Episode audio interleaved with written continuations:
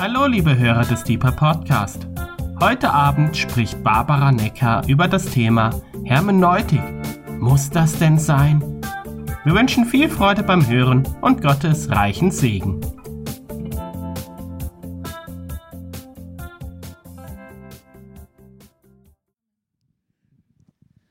Ja, danke, dass ihr euch nicht abschrecken lassen habt von dem Titel der Lehre. Vielleicht sind auch einige aus Versehen hier, weil sie gar nicht wussten, worum es heute Abend geht und dass der Titel muss das sein heißt. Sorry, jetzt seid ihr da. Ich glaube, die Tür wurde abgeschlossen. Äh, äh, nein, ähm, schön, dass ihr da seid. Ich vorher habe vorhin von jemand gehört, oh Hermeneutik, ich weiß gar nicht, was das ist, aber das Wort habe ich schon mal gehört.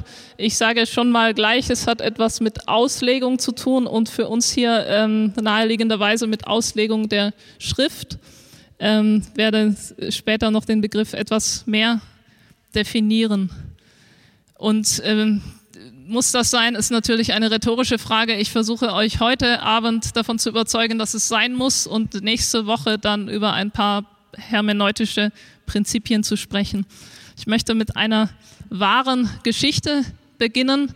Ähm, also ich war einmal in einer Gemeinde und bin da immer mit dem Fahrrad hingefahren und mein Weg zur Gemeinde ging am Messegelände vorbei.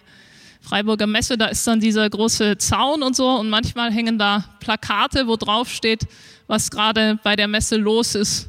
Und ich war so auf dem Weg in die Gemeinde, natürlich äh, mein Kopf voller geistlicher, tiefer, was auch immer für Dinge. Und dann sah ich so ein Plakat und da stand drauf Angel Messe.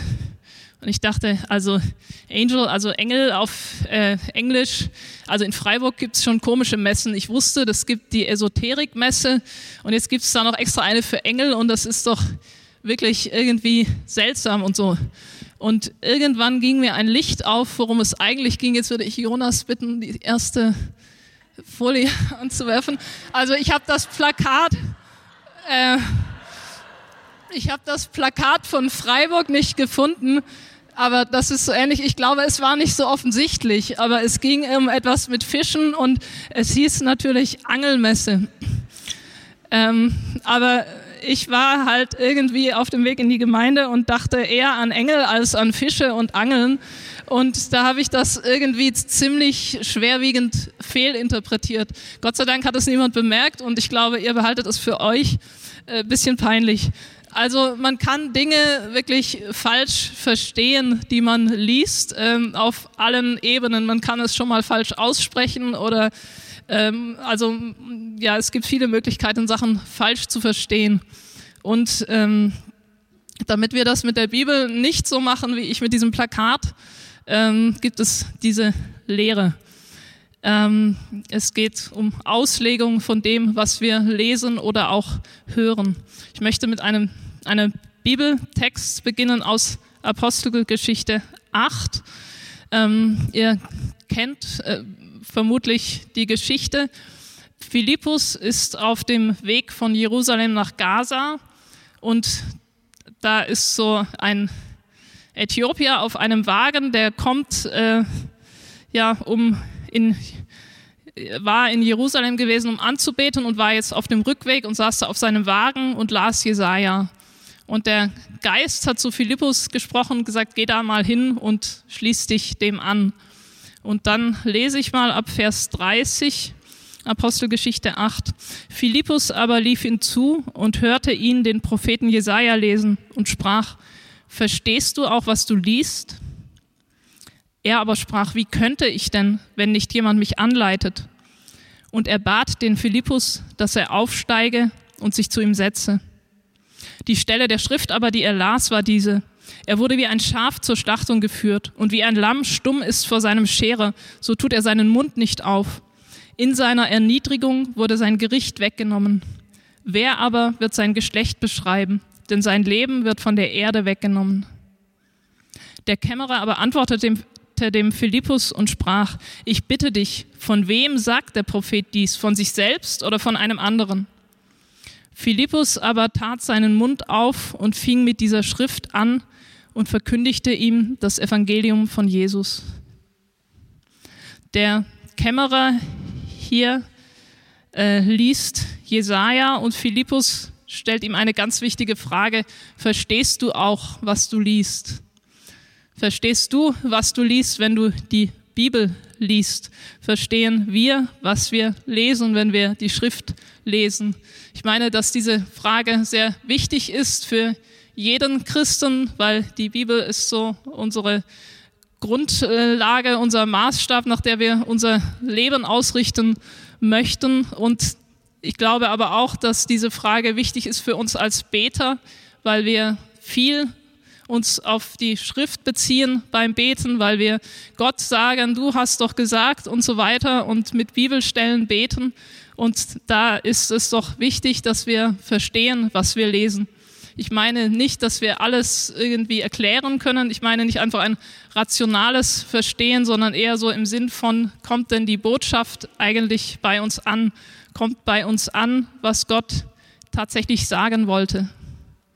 Und um diese Fragestellung geht es im Bereich der Hermeneutik. Ich möchte kurz zwei Begriffe erklären.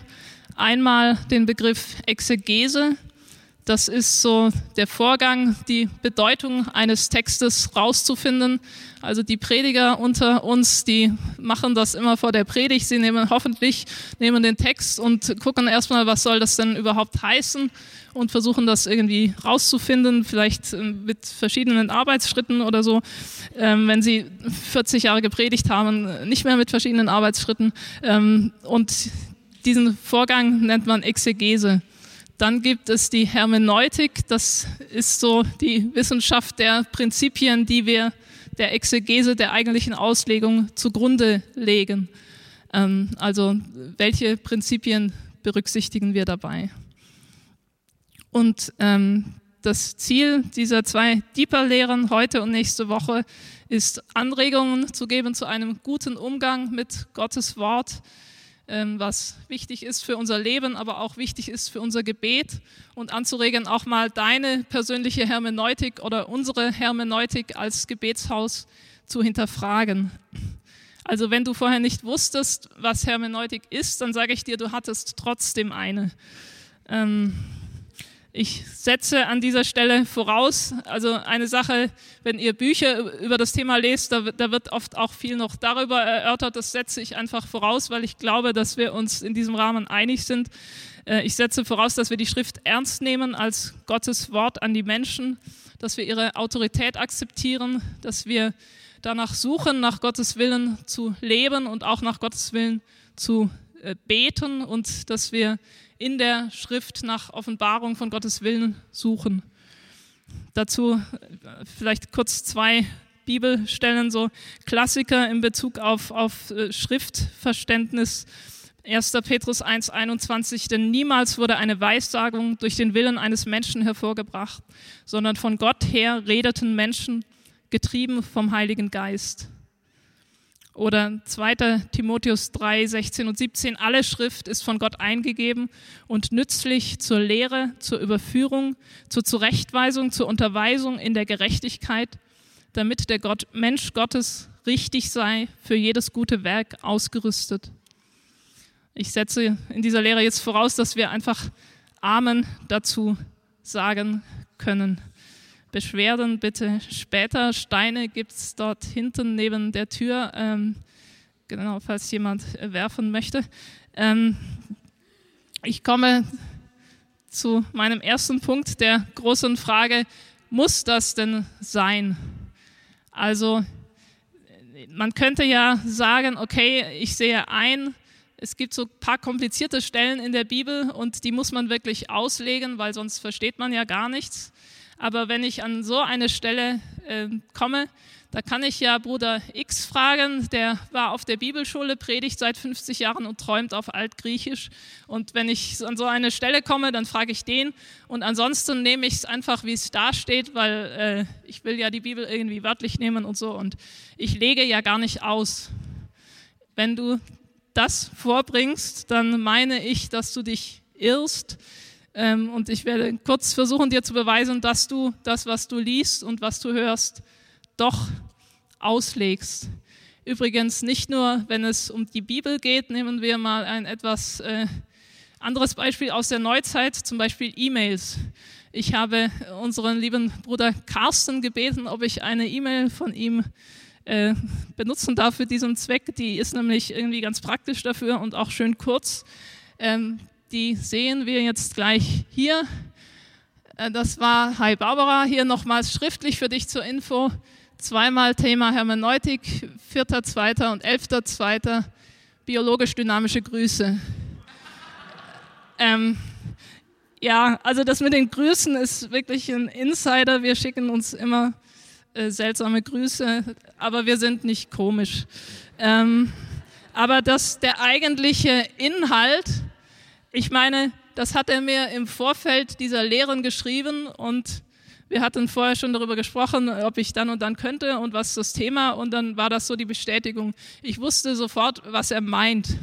Aber wenn jetzt ein Mensch diese E-Mail liest und keinerlei Zusammenhang hat und auch nicht weiß, dass ich heute Abend hier stehe und so weiter, dann könnte es doch auch sein, es geht darum, wir bieten irgendwelche Workshops an und jemand möchte sich dazu anmelden. Hier steht ja nichts von Deeper-Lehre oder so.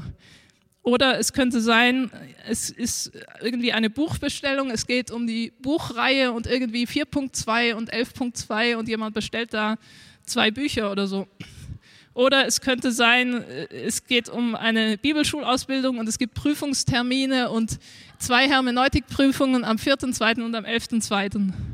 Finde ich, könnte alles aus dieser E-Mail herauszulesen sein, je nach Kontext, je nach Zusammenhang. Ich wusste genau, was gemeint war, aber ich habe es ausgelegt, weil ich die Vorgeschichte kannte. Du könntest mal deine eigenen E-Mails inspizieren und äh, schöne Neuinterpretationen äh, finden als Hausaufgabe bis nächste Woche. Ähm, wenn wir zurückgehen zur Bibel, selbst das Übersetzen der Bibel, also die ist ja nicht auf äh, Deutsch geschrieben und auch nicht auf Schwäbisch und sorry, auch nicht auf Amerikanisch oder Englisch reden die da, glaube ich, oder wie war das? Ähm, da sind ja Sprachen wie Altgriechisch und Hebräisch und so und die sind übersetzt worden. Es gibt unterschiedliche Übersetzungen, die mehr oder weniger auslegen, aber keine Übersetzung kommt wirklich eins zu eins ohne Auslegung klar, weil Sprachen nie 100% deckungsgleich sind. Ich bringe auch ein Beispiel einer meiner Lieblingsverse aus der Bibel, mit denen ich immer Menschen ärgere, die dann nicht glauben, dass das in der Bibel steht. Kennt jemand zufällig Sprüche 30, 33 auswendig? Nein? Also, äh, ich habe auch äh, Jonas hier gebeten, wir, wir lesen mal zuerst die Elberfelder Version. Denn das Pressen der Milch bringt Butter hervor und das Pressen der Nase bringt bringt Blut hervor und das Pressen des Zornes bringt Streit hervor. Ja, also habt ihr was gelernt heute Abend? Und für, ich habe das mal äh, nachgeschlagen. Ich kann kein Hebräisch, aber mit dieser King James, äh, diesen äh, Annotationen und für dieses, was Elberfelder hier mit Pressen übersetzt, ist jeweils dasselbe hebräische Wort. Und wenn ich richtig recherchiert habe, ist das Wort Pressen auch recht nah an diesem Inhalt. Nun ist nur die Frage, was, wer presst Milch und was heißt das mit dem Pressen der Nase und des Zornes? Das klingt ein bisschen ähm, seltsam zugegeben. Ähm, jetzt haben wir noch Luther 2017, denn wenn man Milch stößt, so wird Butter daraus und wer die Nase hart schneuzt, zwingt Blut heraus und wer den Zorn reizt, ruft Streit hervor. Er hat hier dieses dreimalige selbe Wort im Hebräischen einmal mit Stoßen, einmal mit Schneuzen und einmal mit Reizen übersetzt. Ähm, leider andere Wörter, aber es ist irgendwie verständlicher. Nun ist trotzdem noch die Frage, was ist denn mit dem Pressen der Nase eigentlich gemeint? Äh, wer presst diese Nase? Wir haben noch eine andere Übersetzung, gute Nachricht. Schüttle die Milch und sie wird Butter, schlage jemand auf die Nase und es fließt Blut, ärgere andere Leute und du bekommst Streit.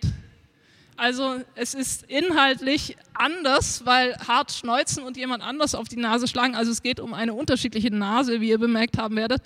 Und es sind zwei unterschiedliche Übersetzungen. Wollen wir jetzt sagen, eine ist falsch oder eine ist richtig? Weiß nicht. Sie sind einfach unterschiedlich ausgelegt. Ähm, genau, und vor diesen Herausforderungen also nicht nur bei diesem Vers steht jeder Übersetzer. Schon in der Übersetzung gibt es Situationen, wo der Übersetzer einfach entscheiden muss, deute ich das so oder deute ich das so. Ähm, also mein Punkt ist, wenn du mir sagst, ich lese die Bibel ohne auszulegen, dann sage ich, sorry, tust du nicht, du legst sie aus. Muss das sein? Okay, du legst die Bibel aus, vielleicht gibst du das inzwischen zu, aber vielleicht sagst du, ja, ich gebe zu, ich lege da irgendwas aus. Aber dann fragst du vielleicht, muss ich denn eine Wissenschaft draus machen und dann noch so eine mit so einem komischen Namen, Hermeneutik? Ähm, wir haben doch alle den Heiligen Geist und der hilft mir doch und ähm, irgendwie, ich verlasse mich einfach drauf, dass ich das schon irgendwie richtig verstehen werde und ich bete auch ab und zu, Gott hilf mir, dein Wort zu verstehen. Da sage ich dazu, super, dass du betest und dass du den Heiligen Geist hast und dass du auf ihn hören willst, aber, also wir brauchen definitiv den Heiligen Geist, um die Schrift zu verstehen, um überhaupt irgendwie einen Zugang zu zu dem äh, zu finden, was Gott eigentlich meint. Und ja, der Heilige Geist ist es, der uns lehrt und in alle Wahrheit führt. Und ja, wir brauchen Offenbarung, um zu verstehen, worum es wirklich geht. Wir denken zum Beispiel an Simon Petrus, der mal Jesus bekannt hat, du bist der Christus, der Sohn des lebendigen Gottes. Und Jesus hat ihm geantwortet, glückselig bist du, denn Fleisch und Blut haben das dir nicht offenbart, sondern mein Vater, der in den Himmeln ist. Also da ist dieser Offenbarungsaspekt, um überhaupt auch zu erkennen, wer ist Jesus und warum soll die Bibel mehr sein als irgendein anderes Buch. Das war das Ja, jetzt kommt das Aber. Ähm, wir sehen in der Schrift auch eine Betonung der Wichtigkeit von gutem Handwerk. Wenn wir an die Stiftshütte zum Beispiel denken, da hat Gott den Bauplan gezeigt, hat Offenbarung geschenkt und hat gesagt, nach allem, was ich dir zeige, nämlich dem Urbild der Wohnung und dem Urbild all ihrer Geräte, danach sollt ihr es machen. Da war Gottes Offenbarung. Nun war es danach nicht so, dass Mose und seine Leute ähm, abends ins Bett gegangen sind, morgens wieder aufgewacht sind und schwupps, da stand sie, sondern sie mussten das Ding tatsächlich bauen mit ihren Händen und so weiter. Und Gott hat Handwerker berufen, die das umsetzen sollten. Ich habe mit Namen berufen Bezale, den Sohn des Uri, den Sohn des Hurs vom Stamm Juda, und habe ihn mit dem Geist Gottes erfüllt, mit Weisheit, Verstand und Können und für jedes Kunsthandwerk Pläne zu entwerfen, um in Gold, Silber und Bronze zu arbeiten. Auch mit der Fertigkeit zum Schneiden von Steinen zum Einsetzen und mit der Holzschnitzerei habe ich ihn begabt, damit er in jedem Handwerk arbeiten kann. Da wurde trotzdem gearbeitet. Paulus äh, schreibt an Timotheus in 2. Timotheus 2,15, strebe danach, dich Gott bewährt zur Verfügung zu stellen, als einen Arbeiter, der sich nicht zu schämen hat, der das Wort der Wahrheit in gerader Richtung schneidet. Also hier geht es tatsächlich um Gottes Wort und um Umgang damit und wahrscheinlich auch irgendwie um Verkündigung. Und Paulus sagt Timotheus, sei ein Arbeiter, also arbeite und der sich nicht zu schämen hat, der das richtig macht, der das ordentlich macht, der das gut macht.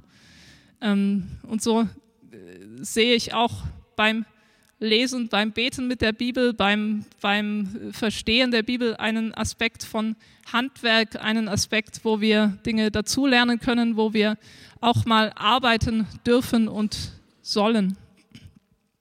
Jesus nebenbei bemerkt, war auch Handwerker. Und so ähm, auf dein Argument, ich habe doch den Heiligen Geist und das muss reichen, möchte ich dir sagen, wir brauchen Offenbarung und wir brauchen gutes Handwerk.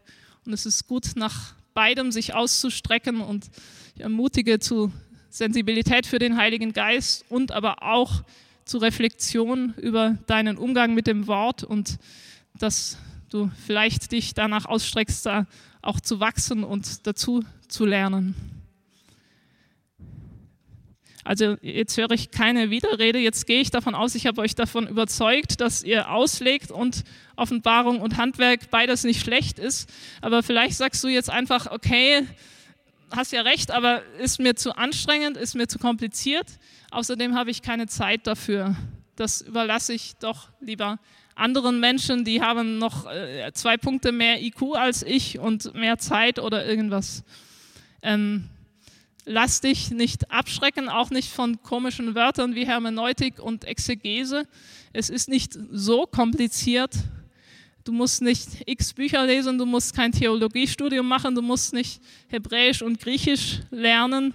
Ähm, wenn du etwas äh, Zeit investierst in Reflexion und vielleicht mal dich mit ein paar simplen Prinzipien auseinandersetzt, kann das sehr hilfreich und sehr gewinnbringend sein oder auch mal mit deinem Gebetsteam über bestimmte Stellen vielleicht zu diskutieren oder, oder mit Freunden. Wenn man sich ab und zu so ein bisschen bewusst mit diesem Thema Hermeneutik beschäftigt, dann kann das auch die automatische Herangehensweise, die man so selbstverständlich hat, äh, mit der Zeit irgendwie verändern. Oder man kommt überhaupt mal auf die Idee zu fragen, könnte man diese Stelle auch anders auslegen und so weiter. Mir persönlich geht es so, Hermeneutik war irgendwie so ziemlich mein Lieblingsfach auf der Bibelschule und vorher ging es mir äh, manchmal so, dann habe ich Leute irgendwas auslegen hören oder predigen hören und ich hatte so ein ungutes Gefühl in der Bauchgegend, wo ich dachte, irgendwas stimmt da nicht und eigentlich äh, irgendwie konnte aber oft schlecht erklären, warum und das hat mir irgendwie geholfen, da ein bisschen besser reflektieren zu können, warum finde ich diese Auslegung komisch oder warum finde ich diese Auslegung gut. Und es hat mir auch geholfen, darüber mit anderen kommunizieren zu können. Und ähm, wenn du sagst, ich überlasse es anderen, sage ich, bitte tu das nicht. Andere Menschen äh, können sich, ähm, ob du es glaubst oder nicht, auch irren äh, auch egal wie lange sie studiert oder sonst etwas getan haben. Ähm, die Bibel sagt uns auch, dass unsere Erkenntnis Stückwerk ist und wir brauchen Ergänzung auch von anderen Menschen und wir brauchen auch deine Erfahrung mit Gottes Wort und wie du die Schrift liest. Also bitte überlass es nicht anderen Menschen. Also muss das sein. Ähm, ich sage ja, es muss sein, weil wir legen sowieso aus. Und ja, es muss sein, weil wir brauchen Offenbarung, aber wir brauchen auch gutes Handwerk. Und ja, bitte tu es, weil du kannst das. Bevor du jetzt anfängst, ähm, auszulegen und dann hermeneutische Prinzipien anzuwenden, beziehungsweise bevor ich über irgendwelche Prinzipien spreche, möchte ich eine Einladung aussprechen und zwar die Einladung tritt erstmal einen Schritt zurück. Tritt erstmal einen Schritt zurück. Ich gebrauche gerne die Formulierungen sich unter das Wort stellen oder über das Wort stellen und lade ein, stell dich unter das Wort und nicht über das Wort. Das Johannesevangelium beginnt mit den Worten, im Anfang war das Wort und das Wort war bei Gott und das Wort war Gott. Im Anfang war das Wort, also im Anfang war nicht Barbara ihre Gedankenwelt, ihre Prägungen, ihre Erfahrungen und ihre Weltsicht und auch nicht die von irgendjemand anders hier, sondern im Anfang war das Wort. Wir sind aber alle irgendwie geprägt und unser Denken ist irgendwie geprägt und das können wir nicht einfach so ähm, an und ausschalten. Und je nachdem, wie auch unsere Lebenserfahrung ist, äh, je nachdem, was uns unsere Eltern beigebracht haben und so weiter, ähm, reagieren wir vielleicht von vornherein schon mal anders auf bestimmte Bibelstellen. Nehmen wir ein, ein Beispiel. Angenommen, ich lese Matthäus 12, 34a, eine Stelle, die, wo Rainer in unserem Team immer sagt, wir sollten das mal im Lobpreis mit der Bibel machen, aber wir haben es noch nie getan. Ähm, da steht Otternbrut, wie könnt ihr Gutes reden, da ihr böse seid? Eine Aussage von Jesus. Oh oh. Otternbrut, wie könnt ihr Gutes reden, da ihr böse seid? Also, je nachdem, wie ich innerlich aufgestellt bin, kann das ziemlich unterschiedliche Dinge bei mir auslösen. Wenn ich gerade sowieso mit Winderwertigkeitsgefühlen rummache und irgendwie mich ganz elend und als armer Wurm fühle, dann denke ich wahrscheinlich, oh, der meint mich und ja, Gott ist ja auch Richter und Hilfe und jetzt sagt der Otternbrut zu mir, ähm, oh je, was wird jetzt passieren? Wahrscheinlich gibt er mir gleich eins aufs Dach. Wenn ich irgendwie meinen guten Tag habe und ganz von mir selbst überzeugt bin und äh, denke, ich bin ja eigentlich ziemlich cool oder so, dann lese ich das und denke wahrscheinlich, ach, mich meint er bestimmt nicht, weil ich mache meine Sache ja ziemlich gut und es gibt schon schlimme Menschen auf der Welt, aber zu mir würde Jesus sowas nie sagen. Wenn ich nun in einer Situation bin, wo ich gerade stinkwütend auf jemand anders bin, weil er wieder die Gitarre nicht ordentlich gestimmt hat oder irgendwie sowas, dann denke ich, Jesus spricht genau zu dieser Person. Und Ottonbrut, wie könnt ihr Gutes reden, da ihr Böses seid? der meint genau den. Und ich habe völlig recht damit, dass ich wütend bin und Gottes Zorn baut sich auch schon auf. Und ihr wisst, was ich meine. Also je nachdem, äh, wie so meine Grundhaltung ist oder was ich heute so erlebt habe oder äh, so diese Dinge, äh, höre ich vielleicht völlig unterschiedliche Dinge, wenn ich eine Bibelstelle lese. Und so können wir uns über das Wort stellen und einfach davon ausgehen, so meine, was mir so als erstes in den Sinn kommt, wenn ich das höre oder was das als erstes für ein Gefühl auslöst, das ist natürlich richtig und wir können auch eine, eine vorgefasste Meinung haben und dann gucken, ob wir irgendwo in der Bibel einen Vers finden, mit dem ich irgendwie so benutzen kann, dass der das begründet und ähm, kann so das aus der Bibel raussuchen, was mir gerade ins Konzept passt und bei dem anderen sagen, ja, das ist irgendwie nicht so zentral oder so. Das würde ich bezeichnen als über das Wort stellen, sich über das Wort stellen. Und ehrlich gesagt, das finde ich uncool. Dann kann ich mich aber auch unter das Wort stellen. Ich kann Respekt vor dem Wort haben. Ich kann das Wort lesen, darin graben, darüber nachdenken mein Denken verändern lassen. Ich kann immer wieder fragen, was steht da wirklich? Und ich meine, dass das der bessere Ansatz ist. Gottes Wort verdient Respekt. Wir haben neulich äh, freitags über eine, eine Stelle äh, gesungen, Jesaja 66, 2, 2b. Aber auf den will ich blicken, auf den Elenden und den, der zerschlagenen Geistes ist und der da zittert vor meinem Wort. So, ich glaube, es ist gut zu zittern vor Gottes Wort, nicht im Sinne von Angst haben, aber diese, diesen Respekt zu haben. In Psalm 119, 18 steht, öffne meine Augen, damit ich schaue die Wunder aus deinem Gesetz. Da schwingt irgendwie etwas von Staunen und Neugier und Entdeckungslust mit. Da gibt es Wunder zu entdecken in, in Gottes Gesetz, in dem, was er gesagt hat. Es ist nicht einfach, ach, kenne ich schon und ich weiß ja, was es heißt. Lass uns diese, diese Neugier, dieses Staunen auch bewahren und lass uns uns unter das Wort stellen.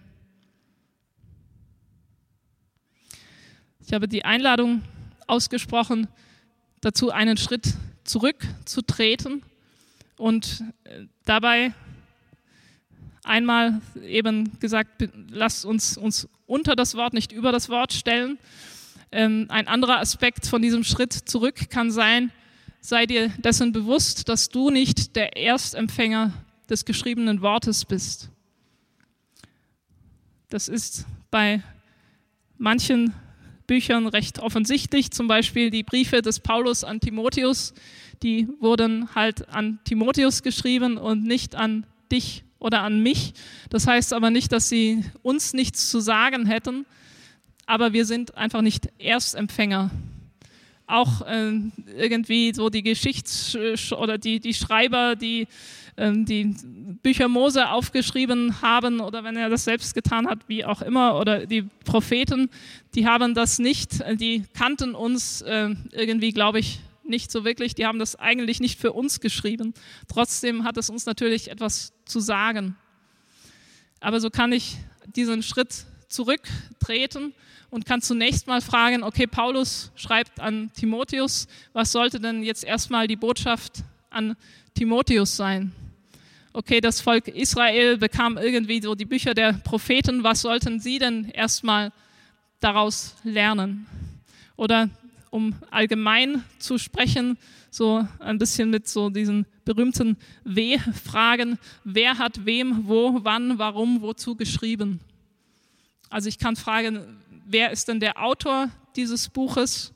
Wenn ich das irgendwie herausbekomme, gerade in den Briefen kann man das, also steht es oft schon direkt selbst drin. Wer hat wem geschrieben?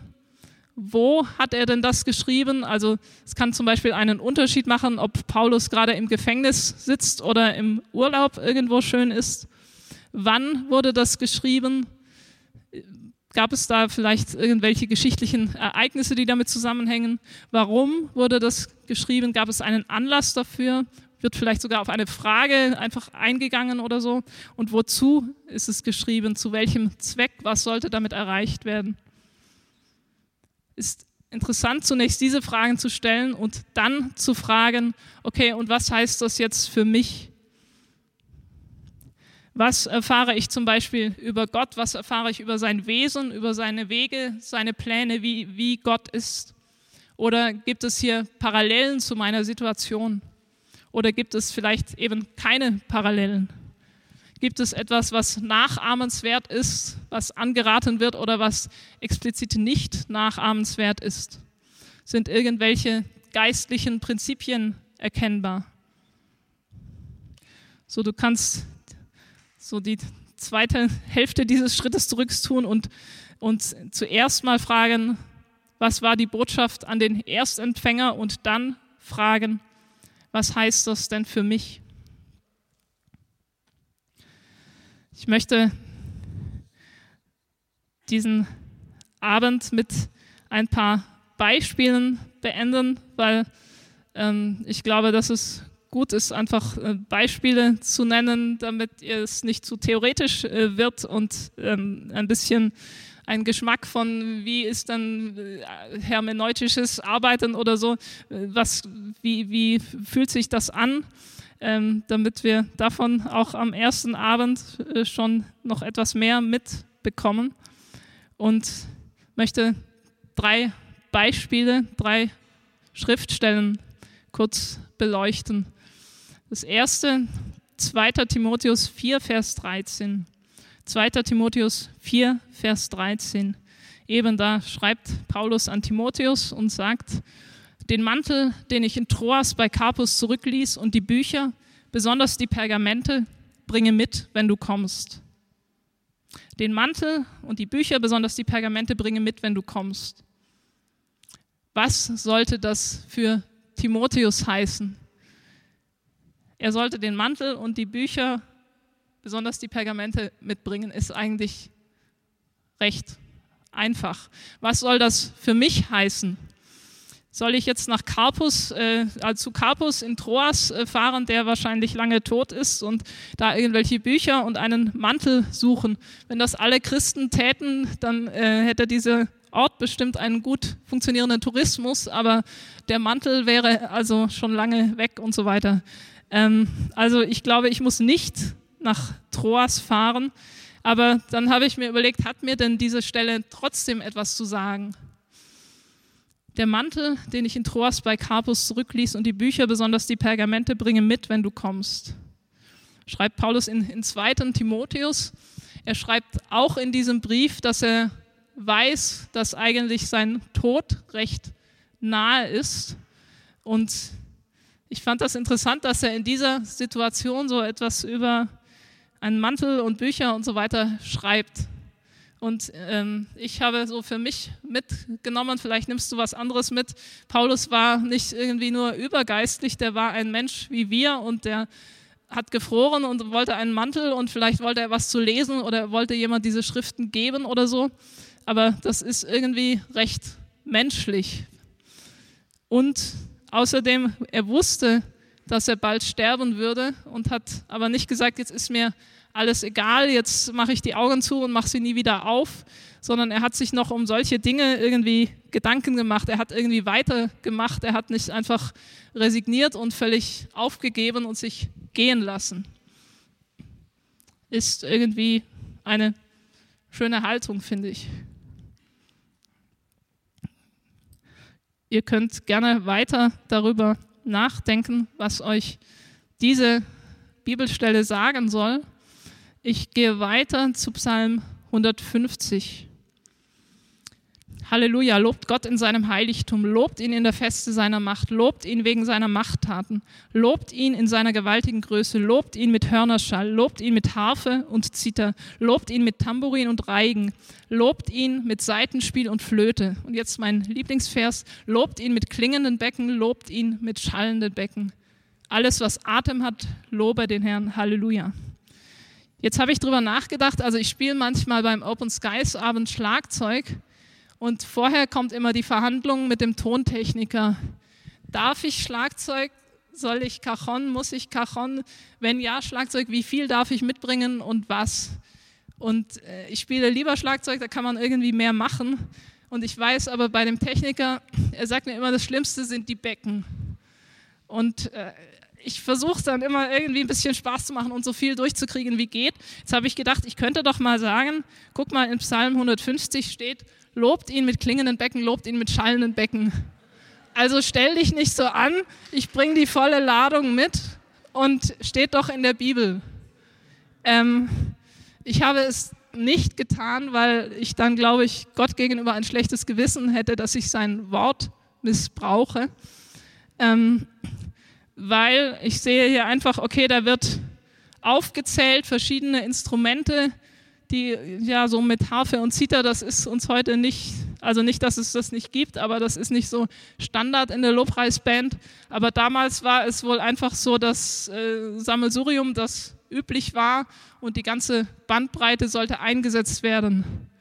Aber ich kann keine Verpflichtung herauslesen, wenn wir Gott loben, muss unbedingt ein Becken dabei sein, auch wenn der Totentechniker daran verzweifelt.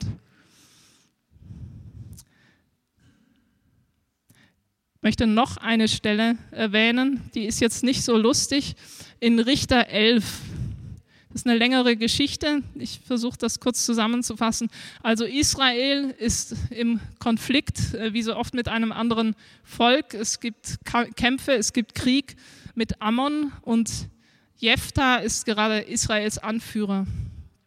Und dann steht in Vers 30, und Jephthah gelobte dem Herrn ein Gelübde und sagte, wenn du die Söhne Ammon wirklich in meine Hand gibst, dann soll der, wer es auch sei, der aus der Tür meines Hauses herauskommt, mir entgegen, wenn ich in Frieden von den Söhnen Ammon zurückkehre, der soll dem Herrn gehören. Ich will ihn als Brandopfer opfern. Und siehe da, Israel gewinnt, Jephthah kehrt siegreich zurück und als er nach Hause kommt, läuft ihm seine Tochter, sein einziges Kind, in der Tür entgegen. Oh nein, Vers 35. Und es geschah, als er sie sah, da zerriss er seine Kleider und sagte, wehe, meine Tochter, tief beugst du mich nieder. Du, du bist unter denen, die mich ins Unglück bringen. Ich selber habe meinen Mund gegen den Herrn aufgerissen und kann nicht mehr zurück. Also er nimmt das sehr ernst, dieses Gelübde, das er getan hat. Und krasserweise ist die Tochter irgendwie auch noch einverstanden mit dem Ganzen. Und dann heißt es in Vers 39b, und er vollzog an ihr sein Gelübde, das er gelobt hatte. Es wird viel ausgelegt, was er, ob jetzt wirklich Brandopfer und wie das war und so weiter.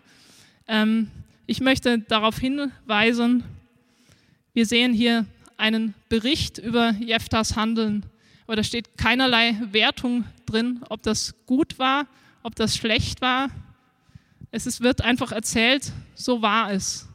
Auch, dass seine Tochter da so mitmacht, es steht nicht drin, äh, der Herr sprach zu ihr, füge dich deinem Vater. Äh, es steht einfach erzählt, wie es war. Wir lesen auch nicht, dass Gott irgendwie gefragt worden wäre, dass Jephthah gebetet hat. Soll ich, was soll ich tun, wenn, wenn ich siegreich zurückkomme? Oder dass Jephthah verhandelt hätte mit Gott, nachdem das so dumm gelaufen ist mit seiner Tochter, da er hat bestimmt etwas anderes erwartet, vielleicht irgendwie, dass ein Schaf ihm entgegenkommt oder so. Und dann ist es seine Tochter. Wir lesen nicht, dass er mit dem Herrn ringt und sagt, guck mal, ich habe etwas ganz Blödes gesagt, aber guck, das ist meine Tochter, hilf doch und hab doch Erbarmen. Das lesen wir nicht. Es wird einfach berichtet. So nicht alles, was irgendwo in der Bibel steht, ist unbedingt nachahmenswert. Und wenn ich hier mich frage, was kann ich denn lernen, dann würde ich sagen, ich kann lernen, nicht dasselbe zu tun und nicht Gott unbedacht irgendwelche Dinge zu versprechen. Nebenbei bemerkt steht so etwas auch in Prediger 5, dass man ein bisschen vorsichtig sein soll mit irgendwelchen Gelübden und Worten, die man vor Gott ausspricht. So nicht alles, was berichtet wird, ist nachahmenswert. Das so als kleiner Vorgeschmack auch für nächstes Mal, wo wir eben bestimmte Prinzipien der Auslegung noch ähm, andenken werden. Ich fasse kurz zusammen von heute Abend. Ich habe die Frage gestellt, muss das sein? Und ähm, meine Antwort ist ja, Hermeneutik muss sein, weil du legst sowieso aus und Offenbarung ist wichtig, aber Offenbarung und gutes Handwerk sind Schlüssel zum guten Verstehen der Schrift. Und drittens, du kannst das, also drück dich nicht davor. Und dann als zweiten Punkt, ich will zuerst einen Schritt zurücktreten, wenn ich mit der Schrift zu tun habe. Ich will mich bewusst unter das Wort stellen, nicht darüber und auch wissen, dass ich nicht der Erstempfänger bin. Ich komme noch einmal zurück auf die Bibelstelle ganz vom Anfang mit unserem Bruder Philippus.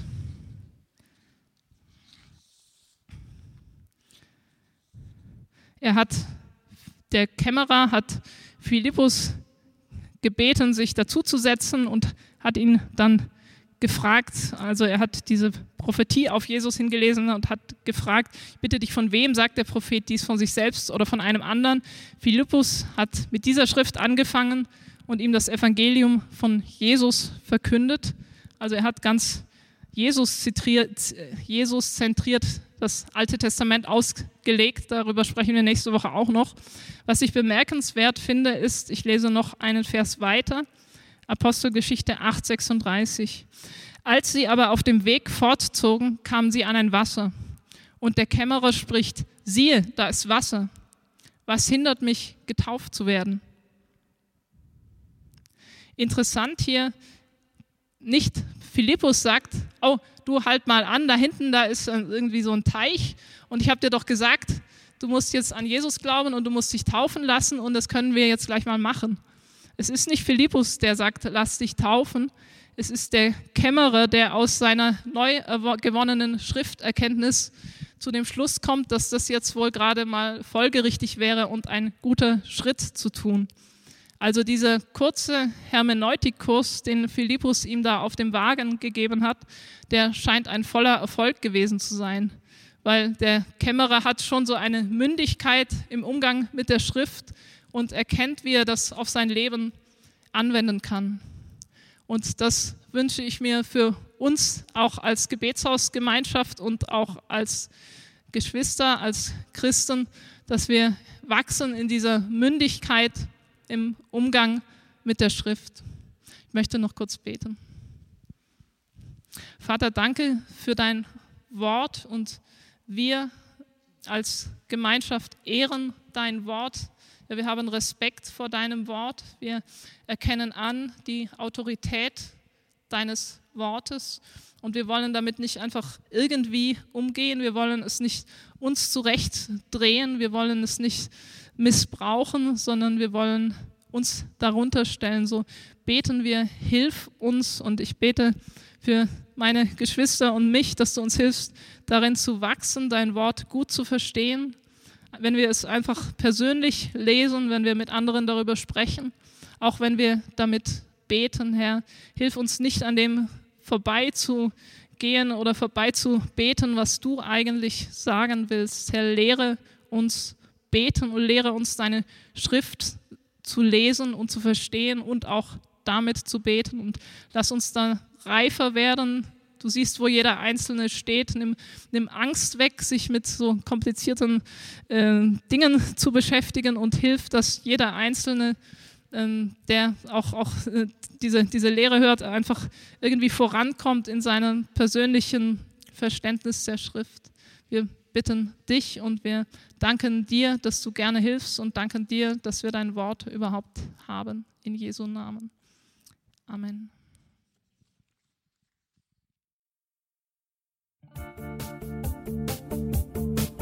Liebe Hörer, wenn Sie noch weitere Abende aus unserer Deeper-Serie mit und nacherleben möchten, besuchen Sie uns einfach auf unserer Webseite www.gebetshaus-freiburg.de. Dort erfahren Sie auch, wie Sie uns finden können und wie Sie unsere Arbeit unterstützen können. Wir hoffen, Sie hatten viel Freude beim Hören und wünschen Ihnen noch Gottes reichen Segen. Ich reise, ich bin auf der Reise, mit dir auf der Reise zu deinem Licht. Jesus, du bist mein Weg, mein einziges Ziel. Du bist mein Licht. Ich will tiefer, weiter, höher intensiver, klarer.